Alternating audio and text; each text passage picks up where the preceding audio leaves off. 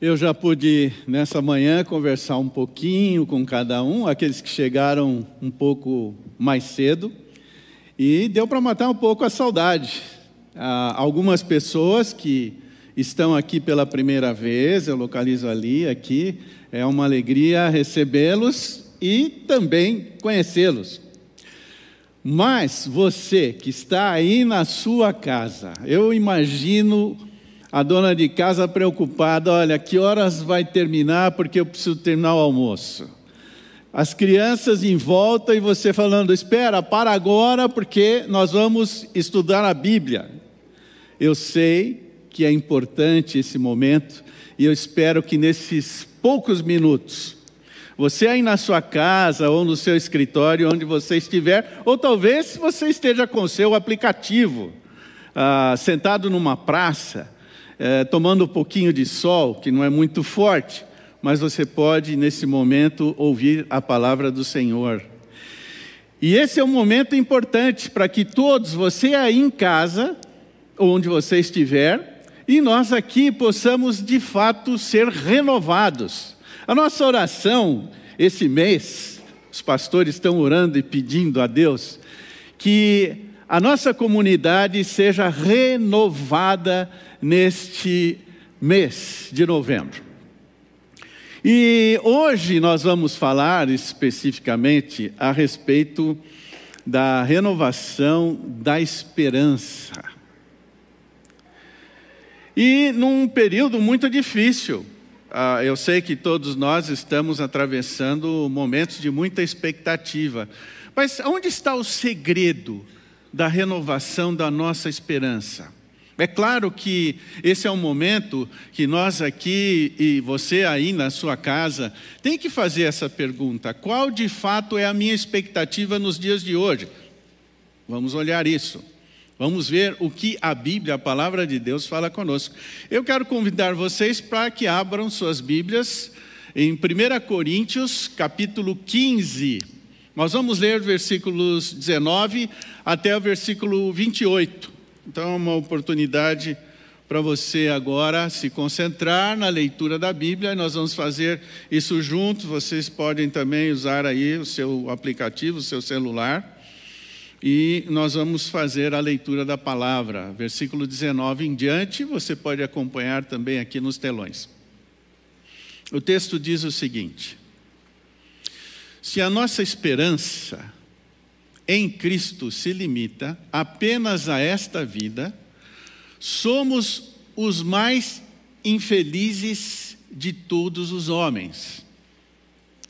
Mas, de fato, Cristo ressuscitou dentre os mortos, sendo ele as primícias dos que dormem. Visto que a morte veio por um homem, também por um homem veio a ressurreição dos mortos. Porque assim como em Adão todos morrem, assim também todos serão vivificados em Cristo Jesus. Cada um, porém, por sua própria ordem: Cristo as primícias, depois os que são de Cristo na sua vinda.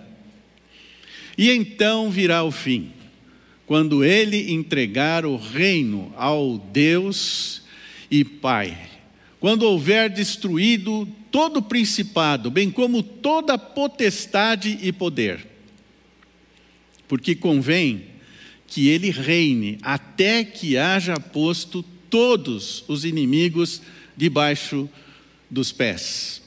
O último inimigo a ser destruído é a morte porque todas as coisas sujeitou debaixo dos pés. E quando diz que todas as coisas lhe estão sujeitas, certamente exclui aquele que tudo lhe subordinou.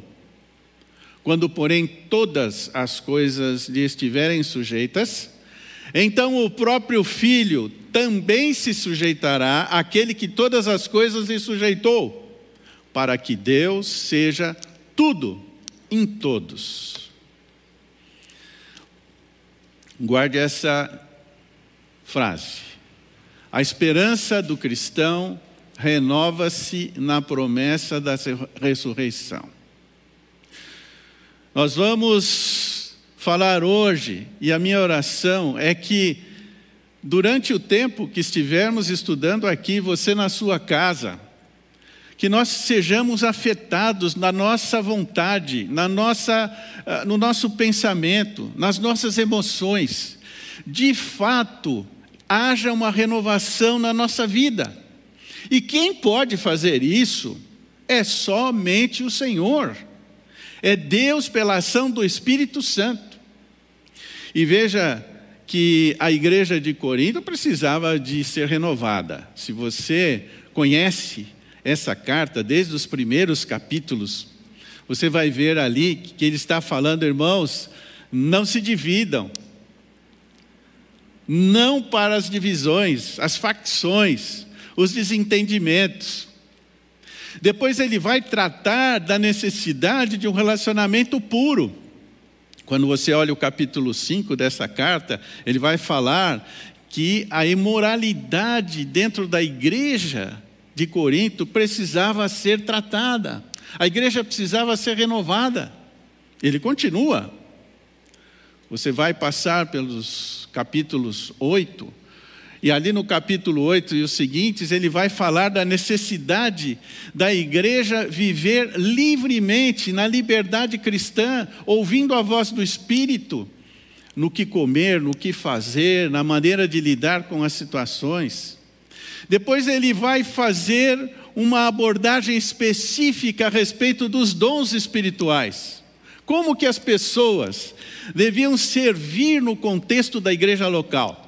Maravilhoso. Até que ele chega no último capítulo que nós estamos, e aí ele vai falar da renovação da esperança de cada cristão. E essa renovação, ela tem a ver com uma mudança de expectativa. E você vai observar na sequência do texto como isso se dá. Então, olhe comigo, uh, o primeiro versículo que aparece aí é o versículo 19. Ele diz: Se a nossa esperança em Cristo se limita apenas a esta vida, somos os mais infelizes de todos os homens. Você entende isso? Como é que funciona isso? Qual é a minha expectativa hoje? Qual é a sua expectativa? Veja, nós estamos aqui hoje reunidos numa situação totalmente anormal, fora daquilo que nós vínhamos vivenciando através de semanas, meses e anos. E talvez você esteja vivendo isso no seu trabalho. Você que é estudante na sua faculdade, na sua escola, no seu colégio. Todos nós estamos vivendo momentos de incerteza. A nossa esperança é afetada. Os dados do presente momento no mundo são muito tristes. Você sabe disso. Nós já temos mais de 1 milhão e 300 mil mortos com ameaçados com o Covid-19, contaminados pelo Covid-19. O mundo está contando os seus mortos. Aqui no Brasil, já chegamos a 169 mil mortos. Pensa numa cidade de 170, 180, 200 mil pessoas. É mais ou menos uma cidade, uma cidade menor, média talvez, de mortos. Quantos hoje estão lamentando, sofrendo pela perda, perda de um ente querido? A tristeza, a saudade aperta, ela vem. Hoje mesmo nós oramos aqui, mas nós estamos falando de uma ameaça para a sociedade que é o Covid-19. Quantos outros estão deixando esse mundo por outras enfermidades? Centenas e centenas de pessoas. E quando nós Paulo está chamando a atenção da igreja de Corinto para que ela precisa renovar a sua esperança. Ele está dizendo onde vocês estão colocando o seu pensamento. Como é que vocês estão vivendo nesse mundo? Eu sei que talvez a esperança, a grande expectativa, a esperança do mundo hoje é a chegada de uma vacina que venha nos poupar dessa contaminação do Covid-19. Sem dúvida. Mas a vacina chegará. Mas também chegarão outras ameaças, outros vírus, guerras, rumores de guerras. As economias estão em pânico no mundo inteiro. Os países em desenvolvimento estão sofrendo, evidentemente, muito mais. Os países pobres, como chegarão ao uso de determinadas vacinas? A nossa esperança não pode estar limitada a este mundo. Não pode se limitar ao seu casamento. Talvez sua esperança já não seja mais o casamento, sua expectativa seja ter filhos, e você não tem conseguido ter filhos. Talvez sua esperança seja de conseguir uma transferência no seu emprego para melhorar a sua condição e o seu salário. Eu não sei que nível de frustração eu, eu, eu sei a minha, mas a sua eu não sei.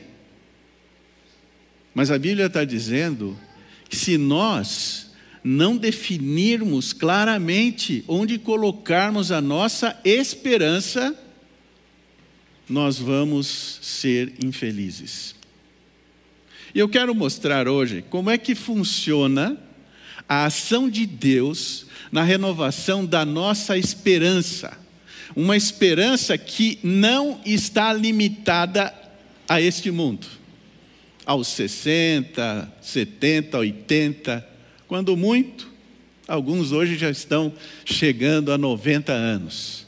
Nossa esperança precisa estar além disso. Vamos ver, ah, acompanhe comigo aí no, no, no slide seguinte. São três as lembranças que eu quero fazer hoje a todos. Com essas três lembranças, nós vamos ser renovados e a nossa esperança vai ser renovada. A primeira é que Jesus ressuscitou, o fato da ressurreição. A segunda, a ordem da ressurreição. E a terceira, a conquista da ressurreição. Se nós estivermos focalizados naquilo que a palavra de Deus revelou a respeito da ressurreição, a nossa alegria, a nossa renovação será uma realidade, porque é, são as promessas que vão nos renovar na nossa expectativa durante o nosso viver. Então veja aí a primeira delas: Cristo ressuscitou. O que, que eu quero dizer isso? Este é um fato inegável. Eu preciso lembrar que Jesus Cristo ressuscitou. A ressurreição é ponto fundamental na nossa convicção, na nossa crença e na renovação das nossas expectativas. E quando você olha o texto, você olha ali no, a partir uh, do versículo 20, que essa ressurreição, ela foi de fato constatada por muitas pessoas. O versículo 20 ao 22, ele mostra como é que se deu essa relação entre a morte através de o primeiro Adão e depois ele fala do segundo Adão. O primeiro Adão entrou a morte e o pecado. E o segundo Adão, nós fomos vivificados em Cristo Jesus. Você pode acompanhar aí na leitura do seu texto. o pecado entrou na vida da humanidade através de Adão, que desobedeceu a Deus, rompeu o relacionamento com Deus. Mas Jesus Cristo é apontado como segundo Adão no plano de Deus. Somente através de Jesus Cristo nós poderíamos vencer a morte. Porque a Bíblia diz e afirma claramente que a penalidade do pecado é a morte. Por isso, eu vou morrer. Eu não vou falar que você vai morrer, que nem o Bolsonaro falou outro dia, porque essa é a realidade que todos nós sabemos que um dia nós vamos morrer. Ninguém tem dúvida, alguém tem dúvida disso? A única possibilidade de uma dúvida é que se Jesus voltar enquanto estivermos vivos, eu vou mostrar como vai se dar isso, mas você vai ser transformado. Não vai ficar mais com esse corpinho ajeitado aí que você tem, não, você vai ser transformado. Mas que você vai mudar de condição, você vai mudar de condição, e essa é a esperança. Quando você olha ali em 1 Coríntios, nos primeiros versículos, você vai notar a descrição de como se deu essa comprovação da ressurreição de Jesus Cristo. O que eu quero dizer é que não há dúvida disso, isso foi comprovado, isso foi testemunhado. Ele diz: ah, houve várias aparições, a Cefas, depois aos doze, depois você vai observando no versículo 6 ah, apareceu a mais de 500 irmãos de uma só vez. Quando você vai no Evangelho de João, capítulo 20, 21, é um outro texto fantástico que também relata as aparições de Jesus Cristo, aparição a Maria Madalena, aparição ao incrédulo Tomé, depois ele apare... antes já tinha aparecido a alguns discípulos, depois ele vai aparecer novamente aos outros discípulos. Capítulo 21 descreve isso, esses contatos até que chega em Atos capítulo 1, ali do versículo 8 até o versículo 11, e você conhece bem esse texto, quando os discípulos ali observam Jesus sendo assunto aos céus. E dois varões vestidos de branco ali dizem: do mesmo modo como viste Jesus ser assunto ao céu, ele voltará. Esta é a marca do cristão. Jesus Cristo ressuscitou. Nós precisamos ensinar isso, crer nisso e ter convicção que haverá ressurreição. Mas veja, eu quero lembrá-los de um segundo fato, uma segunda verdade. A ordem da ressurreição, essa ressurreição, ela é organizada. Você precisa saber quando você vai ressuscitar. E eu vou te dizer hoje: quando será a sua ressurreição? Não, mas dá para saber a data? a data específica não, mas dá para saber a época, o tempo. Veja só o que diz o texto aqui, acompanhe aí na sua Bíblia, versículo 23: diz: Cada um, porém, por sua própria ordem, primeiro Cristo. Então há uma ordem, ele já ressuscitou.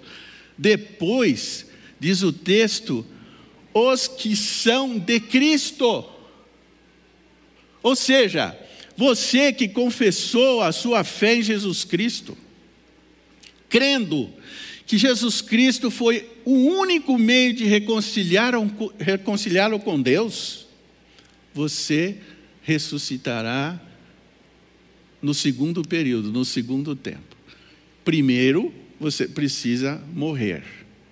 Por isso que quando nós vamos a uma cerimônia fúnebre de algum irmão que morreu, nós cantamos. Por que nós cantamos?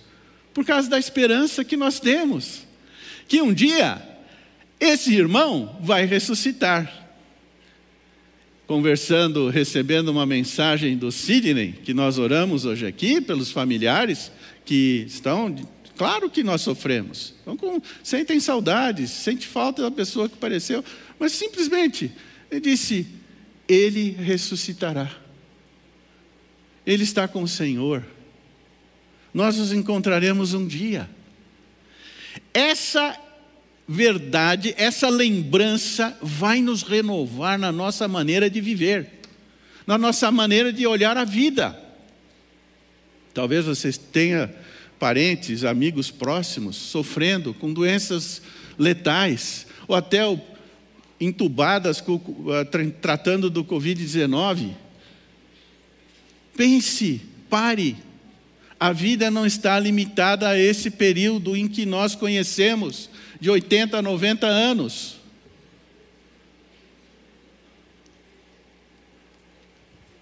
Existe uma outra etapa na ordem da forma como Deus planejou essa ressurreição. Veja, primeiro Cristo, depois os mortos em Cristo ressuscitarão, e se você olhar o que está aí nesse slide em Tessalonicenses capítulo 4, eu ah, deixei o texto ali, de 13 a 18, é um texto que muitos de vocês conhecem. Ele diz ali que após a ressurreição dos mortos em Cristo, os vivos, os que estiverem vivos, serão transformados para o encontro com o Senhor nos ares. O que eu quero lembrar para todos nós que estamos aqui hoje, com a Bíblia aberta, olhando a promessa, as revelações, e você que está em casa, é que você saiba que a sua vida não está limitada apenas ao que acontece nesse período de 80, 90, hoje a gente pode falar um pouco mais nós somos renovados na expectativa de que ressuscitaremos e seremos transformados para estar eternamente com Cristo. A vida pós-morte. E por último, eu quero lembrá-los de uma verdade fantástica e maravilhosa. A terceira lembrança está aí, registrada. Este é o maior impacto que o mundo pode ter. A morte foi derrotada. A morte não nos ameaça mais. Embora passemos pela morte, mas nós sabemos que em Cristo Jesus temos a vitória sobre a morte, porque seremos ressuscitados com Cristo. Isso faz toda a diferença. Versículo 26 do nosso texto diz: O último inimigo a ser destruído é a morte.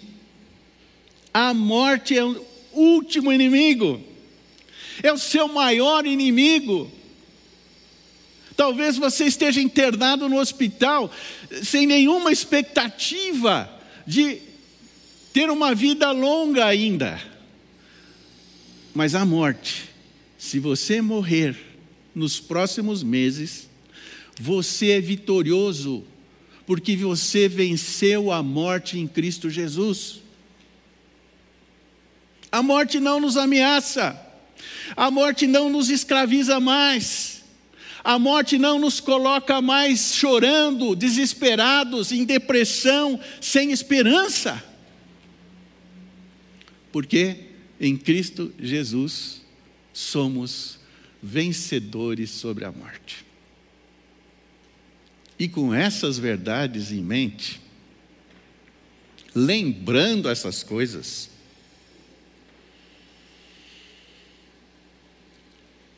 o que implica? O que deve acontecer conosco diante desse quadro tão difícil? Veja como ele conclui o texto. Depois você pode ler com cuidado e estudar esse texto. Mas o, o versículo 58 deste capítulo, ele nos chama a tomar posição, sabendo dessas verdades, que a ressurreição é uma realidade.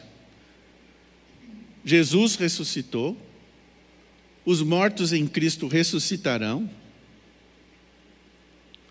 e a morte não tem mais poder sobre nós. Como eu vivo? Essa esperança, o que, que ela vai gerar na minha vida? Veja o que diz o texto. Ele usa aí a palavrinha portanto. Ele está dizendo, ó, à luz de tudo que nós vimos, desde o início do capítulo,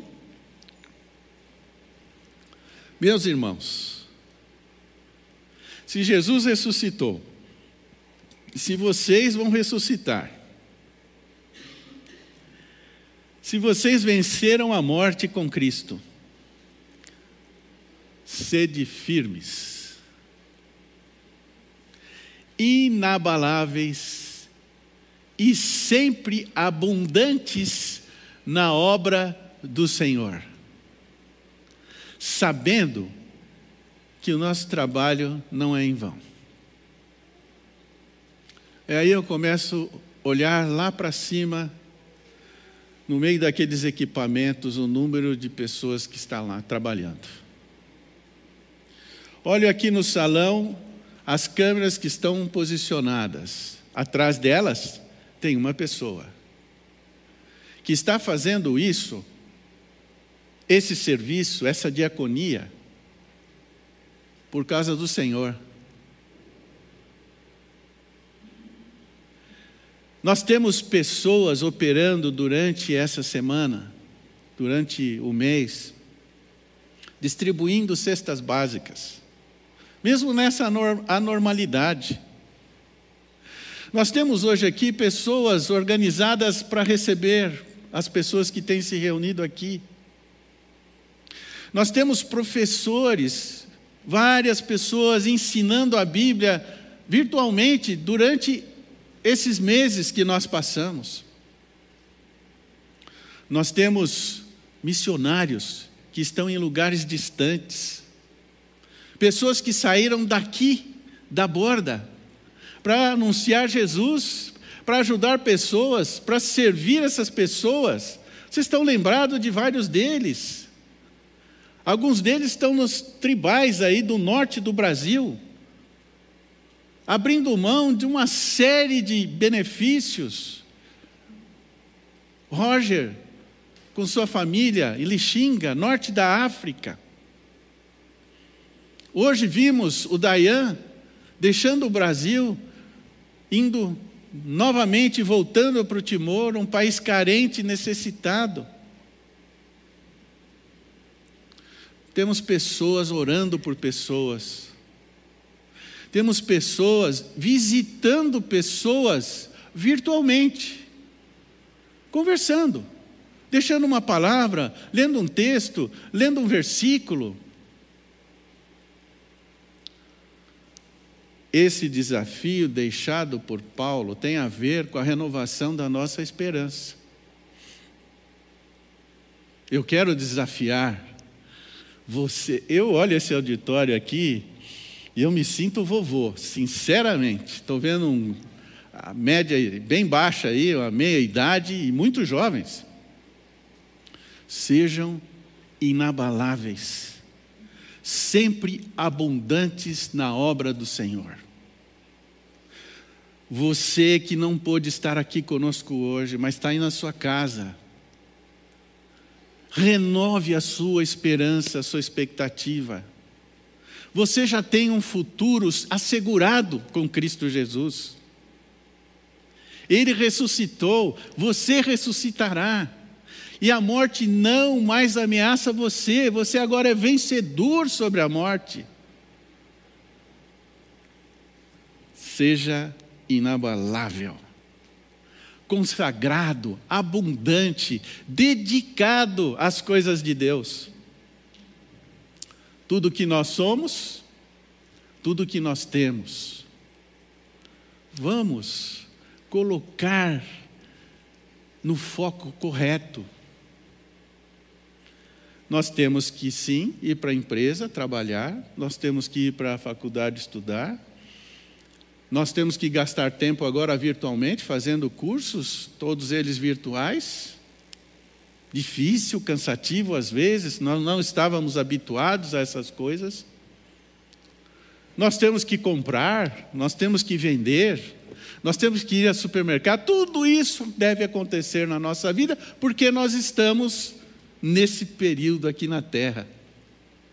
Temos que ir ao médico, temos que fazer exames nos laboratórios. A vida continua, mas não perca o foco. Sejamos juntos, consagrados na obra do Senhor, porque isso não é em vão. Nós vamos experimentar tudo aquilo que Deus estabeleceu para as nossas vidas. Que a sua esperança hoje seja renovada, o seu encanto pela vida com Cristo se multiplique. Que a sua alegria não fique somente naquilo que está aqui nesse mundo, porque isso passa. Mas espere a ressurreição experimente a vitória sobre a morte. Há prazos, há época, há um período descrito aqui. Porque um dia nós não estaremos mais limitados a este mundo, mas a nossa esperança deve estar em viver eternamente com Jesus, embora tenhamos que fazer tudo muito bem feito aqui nesse mundo. Seja no trabalho, seja no estudo, seja ah, comprando, vendendo, por onde você passar, tomando decisões sábias, fazendo as melhores escolhas, mas crendo e confiando no nosso bondoso e grande Deus, que nos deu a vitória em Jesus Cristo. Lembre-se dessas verdades e viva intensamente. Não deprimido, não frustrado, não incomodado com a realidade que nós passamos hoje, mas renove-se. E essa renovação, essa alegria, ela vem de Deus para as nossas vidas. Peço isso em nome de Jesus. Amém.